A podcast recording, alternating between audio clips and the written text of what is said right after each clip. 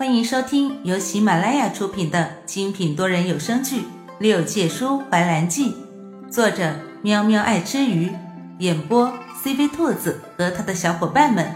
欢迎订阅收听。第六集，兰叔自顾自的暗地里哼哼，严怀看着他这两鼻孔都要昂到天上去了。不由得心里一阵嗤笑，看来是自己多虑了。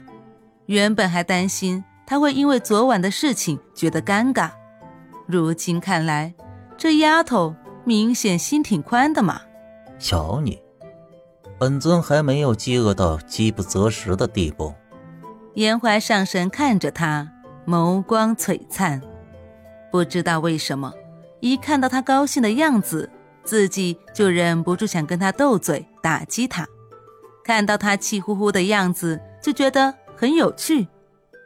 难道是这段日子整天跟童林两两相对，产生乏味了？严怀在心底如是想。看来将这来路不明的丫头带回来，还是一个正确的决定嘛。兰叔看他当童林仙官的面这样讥讽自己。瞪了他一眼，扭头就走。哼，人在屋檐下，不得不低头。说不过你，走还不成吗？铜陵仙官看得傻眼了，这还是第一次有人敢给严怀上神甩脸子啊！不过，上神，您笑得那么开心，是闹哪样啊？铜陵弱弱的问了一句。呃，上神，您不去追回舒兰姑娘吗？严怀敛了敛笑意，一本正经道：“追？为什么要追？”铜陵仙官睁大了眼睛，解释道：“话本上说了，女孩若生气了，男孩是要哄的，不然他就跟别人跑了。”严怀似懂非懂，所以你的意思是，他生气了？神尊，您能不能抓重点？神尊，重点是您再不去把舒兰姑娘追回来，她就会被别人追跑了。哎呀，我去，愁死宝宝了！严怀恍然大悟，所以，他跟别人跑了，和我有什么关系？统领县官感觉自己要吐血了。舒兰姑娘是个路痴，若是被坏人拐走了，那不得骨头都不剩啊！神尊，您真的放心吗？在上清宫，还有谁能在我眼皮子底下将人拐走？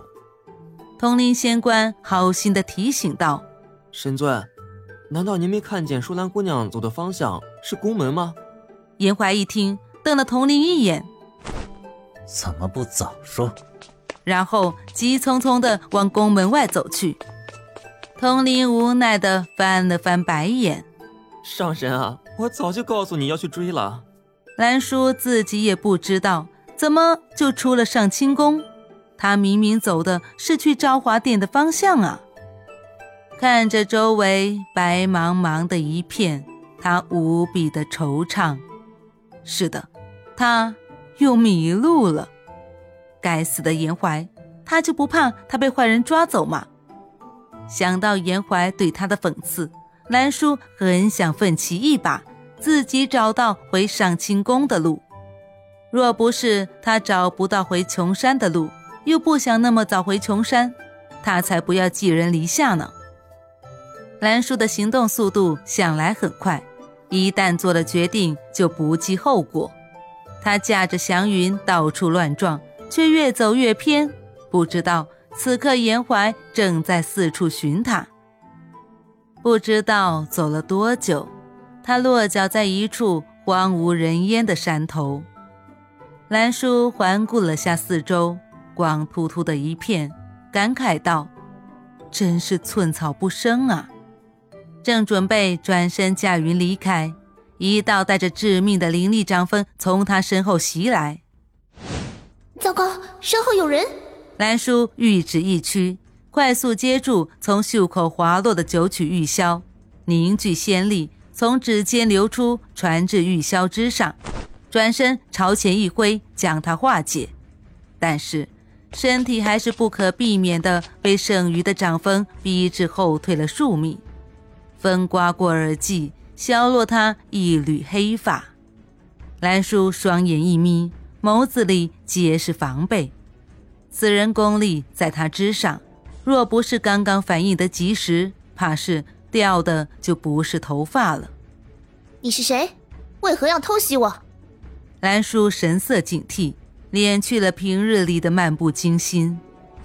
来者是一袭墨衫、半头银发的男子，样貌俊俏，风度翩翩。未曾想，在这一副好面相之下，有一颗阴狠毒辣的心。没想到在这荒山野岭还能看见一只九彩灵凤，也不枉本君在此等候多时了。苏叶轻甩广袖，一双丹凤眼斜斜地盯着兰叔，唯恐他逃跑。兰叔闻言甚是惊奇，他已经将自己的气息掩盖得很严实了，连颜怀都没有发现，他是怎么看出他是九彩灵凤的？哼，阁下怕是眼花了吧？这荒山野岭的哪来的灵凤？本公主久居扶摇山，倒不知道比翼鸟还能变异成凤凰。兰叔明知故问的陪着苏叶打哈哈，有意混淆他的思绪。苏叶见状，更是笑得肆无忌惮。呵呵，小姑娘，今天不管你是灵凤还是比翼鸟，本君势必要把你抓回去，除非你能将斑球找来救你。苏叶也不跟他多啰嗦，秉持着宁可抓错也不能放过的想法，直接祭出昆风剑朝兰叔刺去。通体浑蓝的昆风剑一祭出，一道蓝色的剑光闪得兰叔眼疼，险些睁不开。那把剑好似和他有一段不为人知的渊源，在无形之中让他产生了一种莫名的情感。更让他惊讶的是。消失了数千年的上古仙剑洗墨昆风，怎么会在一个妖君的手上？而且，看起来他运用自如，仿佛天生那就是他的佩剑。在兰叔恍神的片刻里，苏叶的剑尖直达兰叔的面门。就在千钧一发之际，一片树叶夹杂着浑厚的仙力，直接阻挡了苏叶的昆风剑。让兰叔有了一时的反击时间。兰叔从袖中取出白绫，附于眼上，手腕轻转，将当成手镯戴在手腕上的聂琴剑唤醒，连串的举动一气呵成。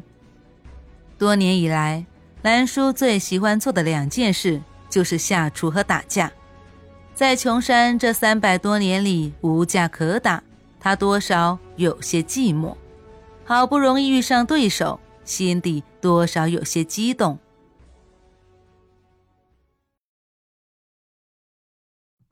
本集播讲完毕，喜欢的话记得点击订阅哦，关注主播，下集更精彩哦。